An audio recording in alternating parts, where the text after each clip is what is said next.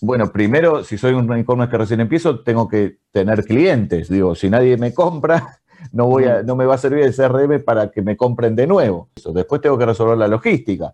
Si no entrego bien, y si me compras el mouse y el teclado y no te lo entrego en dos semanas, difícilmente me compres de nuevo por más que tengas CRM. Entonces, tiene que ver más que nada con, si recién empieza, sino con que hay ciertos temas que tengo que tener resueltos para que eh, funcione todo esto.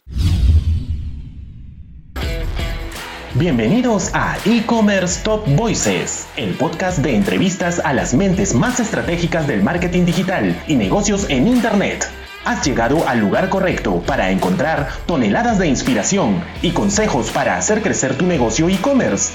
Abre tu mente, cuestiónalo todo y súbete a la ola digital. Con ustedes, su anfitrión, Helmut Cáceda. Amigos, estamos con Martín Bigún, él es cofundador de WOWAP, una excelente herramienta de CRM. Don Martín, bienvenido al programa. Muchas gracias, muchas gracias por la invitación y encantado de, de compartir este rato con ustedes. Martín, cuéntanos, ¿cómo puede ayudar la tecnología que una empresa de sus primeros pasos para entender mejor a sus clientes y venderles mejor, o más veces en todo caso. Sí, tal cual. Mira, nosotros vemos que hay una, una gran oportunidad de, eh, las empresas eh, de, ocuparse de este tema. Si cumplimos un poco con, le, entregamos bien y el servicio postventa es bueno, no debería... ¿por qué no comprarnos de nuevo? Y la verdad que la inversión en general de las empresas en traer nuevos clientes y traer nuevos clientes y en convertirlos, y luego no, le damos un tratamiento personal, ¿no? De decir, a ver, ya me compraste, ya te, debo conocer. Y, y, esto aquí tiene mucho de sentido común. El retailer o el empresario ya debe saber que si yo compro como decíamos el otro día, un, vino etiqueta negra del más caro, bueno, lo próximo que me, eh, que me ofrezcan, ofrezcanme también un, vino de buen nivel o alguna bebida alcohólica de, la gama alta, no me ofrezcan el más barato o hacer cross-selling, venderte unos buenos quesos de repente o, para o algo para marinarlo, digo, complementario. Y al revés, si yo compré lo más barato, porque se ve que, bueno, llego a fin de mes y llego solo a comprar eso, tampoco me ofrezcan el eh, Johnny Walker etiqueta negra porque me están cargando. No, no, ya saben. Y de esas eh, eh, oportunidades está lleno. Si, si compré un iPhone, ofreceme los auriculares de iPhone y no los de Samsung. Si, si compré productos para niños, debo tener un niño, que no es lo mismo que tener una niña entonces ya me pueden hablar de tu hijo, tu hija, o bueno, ni hablar oportunidades en mascotas, en tratamientos eh, estéticos, eh, de dermatología. La verdad que es tan fácil cuando uno mira qué compró, decir, uy, le puede servir esto, esto, esto o esto otro, ¿no? Tú me vas a decir, bueno, maravilloso, súper sentido común, estoy totalmente de acuerdo. Pero cuando vamos a ejecutar eso, ahí necesitamos un poco de tecnología para ayudar, ¿no? Porque sin tecnología... Que, es que, Martín, el tema justamente de relaciones con el cliente, lo estudiamos todos en la carrera de marketing, el problema es que es muy difícil de ejecutar. Sin tecnología, y justamente eso vamos, es imposible. Sí, y sobre todo en el mundo del retail, donde yo tengo cientos de miles de clientes, ¿no? Digo, los retailers tienen 50.000 clientes o shoppers o compradores o, o 100.000 o 500.000, tenemos hasta millones. Entonces, ¿cómo gestiono todo eso? Eh, no puedo tener un Excel uno a uno y decir, a ver, Helmut me compró etiqueta negra, ok, entonces le hago un correo electrónico o un mensaje de SMS que diga, Helmut, a ti que te gusta esto, tengo esto otro.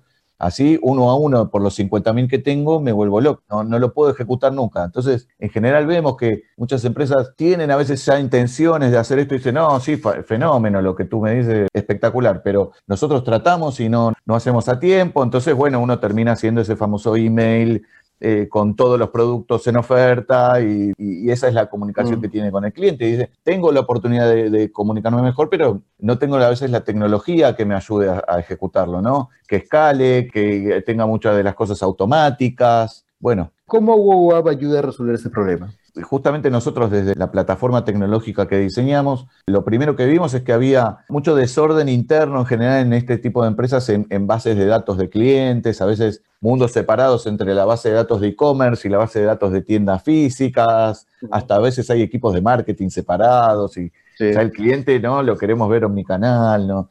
Marketing y ventas siempre están separados, por alguna razón. No entiendo por qué. Sí, sí, totalmente, pero incluso en este estadio a veces ocurre que como los sistemas de e-commerce son más propietarios del equipo de e-commerce y, en mm. cambio los de punto de venta donde factura la empresa ya son de TI, entonces las bases de datos de los puntos de venta las tiene eh, TI y marketing sí, tiene acceso a e-commerce más fácil y entonces mm. solamente termina haciendo mejor relacionamiento con los clientes de e-commerce y discriminando a los otros. Entonces eh, ahí, aquí es donde vimos el primer problema o donde nunca voy a poder hacer un relacionamiento más acertado, como decíamos con esos ejemplos, si no tengo todo consolidado, limpio, los clientes sin repetir, que también la tecnología me ayuda a que eso se sincronice automáticamente, que no haya que subir Exceles indefinidamente una vez por día, ¿no? que, que solo se vaya creando ese perfil de cada comprador, que si compro en distintas tiendas no, no, no me ponga tres veces, que sepa que yo soy yo y no, y no soy tres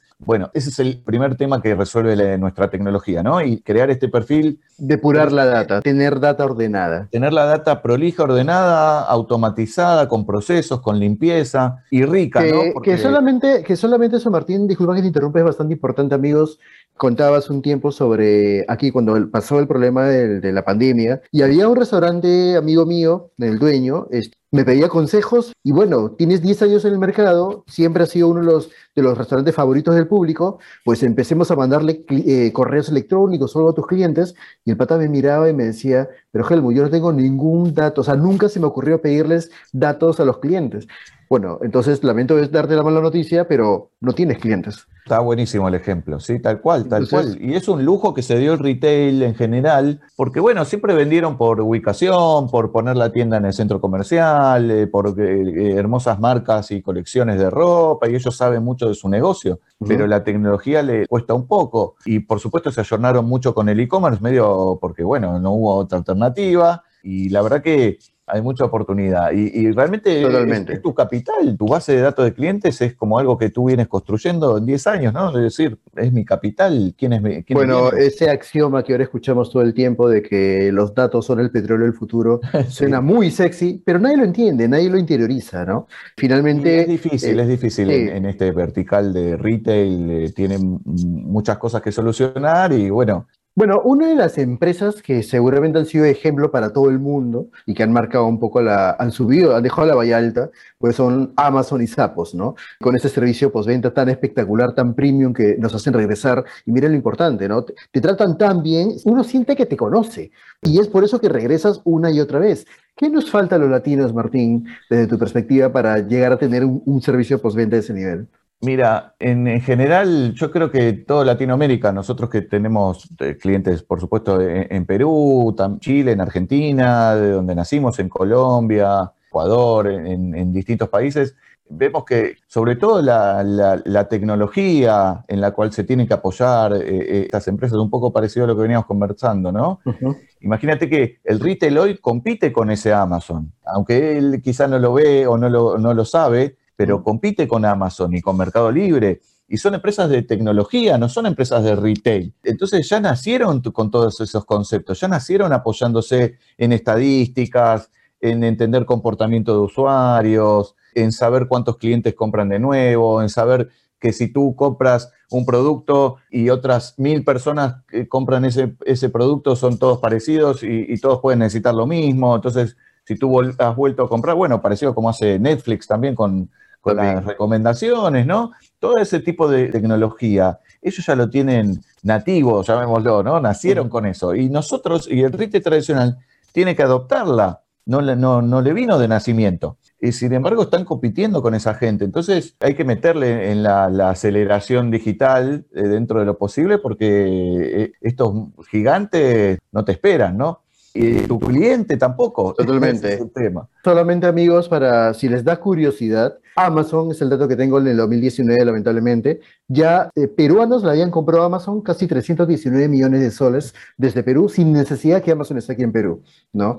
Entonces, eso fue interesante. De hecho, yo el año pasado, cuando pasó la pandemia y los grandes retailers descubrieron que no tenían desarrollo sus canales logísticos, pedí un mouse, pedí mi cámara porque empezamos a hacer teletrabajo, pasó un mes y no me llegaba mi pedido, así que tuve que comprarlo a Amazon, me llegó en semana y media desde Estados Unidos, pero es otro tema, ¿no?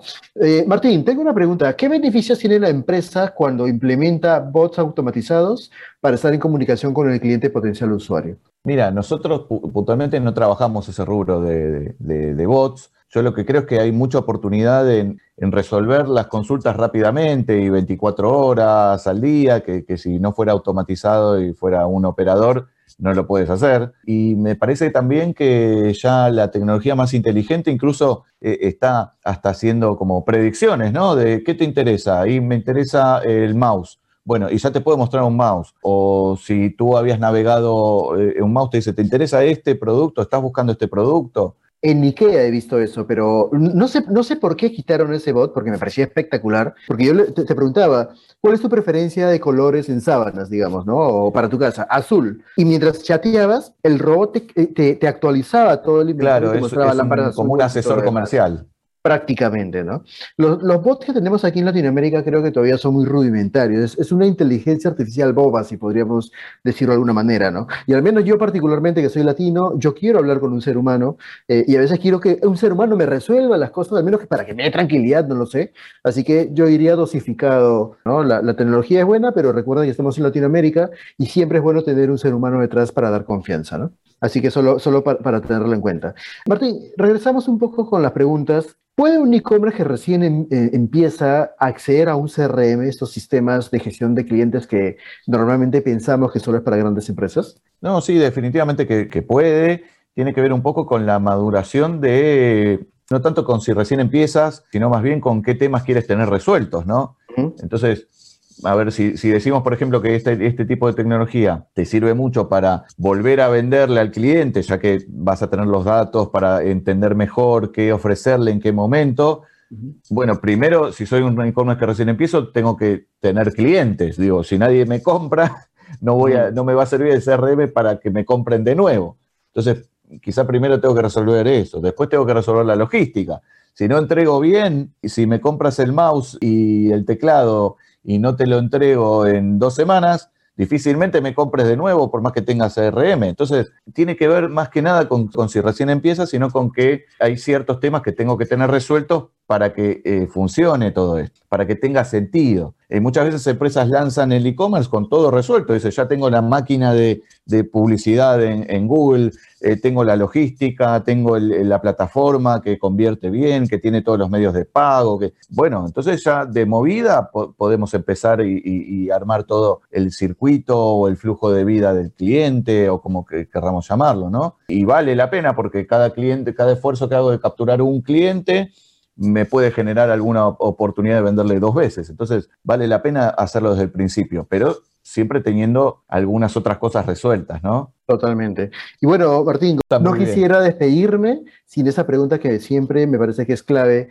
y, aprovecho a sacarle el último millaje a mis invitados. ¿Nos puedes dar consejos claves para aumentar la frecuencia de compra en un comercio electrónico? Y mira, unido con, con todo esto que venimos conversando de los datos, y la frecuencia tiene que ver yo creo que la frecuencia tiene que ver con qué tan fiel es un cliente, ¿no? En números, un, cliente normal que nos compra una vez, eh, eh, un cliente fidelizado compra tres veces y un cliente VIP hiper fidelizado compra hasta cinco veces. Entonces, ¿cómo logro que se, fidelice? Bueno, nosotros creemos que lo mejor es esto, conocerlo y encontrar oportunidades para hablarle a él, ¿no? Yo creo también que en muchísimos negocios la falta de frecuencia tiene que ver con que el shopper, el, consumidor, compra en otro lugar, ¿eh? ¿no? No es, que, no es que no compra. En productos que decíamos antes, vino, bebidas alcohólicas, no sé, eh, eh, tratamientos dermatológicos, si no me compró a mí la crema, en algún lado la compró, o sea, no está sin esa, sin esa crema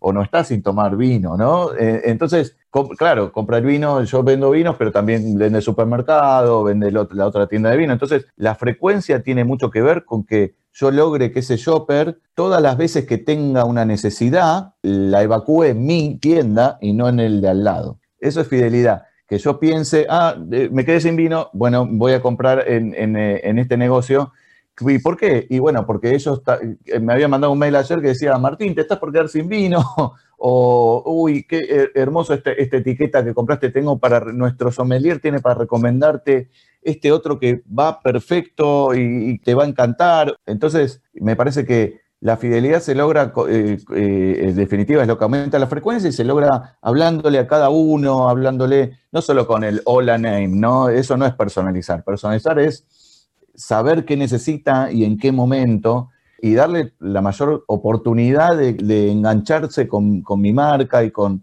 eh, con nosotros, ¿no? Yo, yo añadiría eso, que las marcas sean fieles a su propósito, no sean fieles a su identidad. Lo que tú quieres es que te siga consumiendo a ti.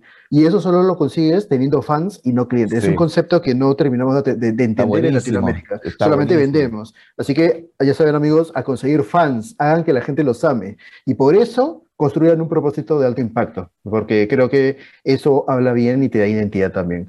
Martín, muchísimas gracias. Muchísimas gracias. Sin dudas. Muchas gracias a, ustedes y eh,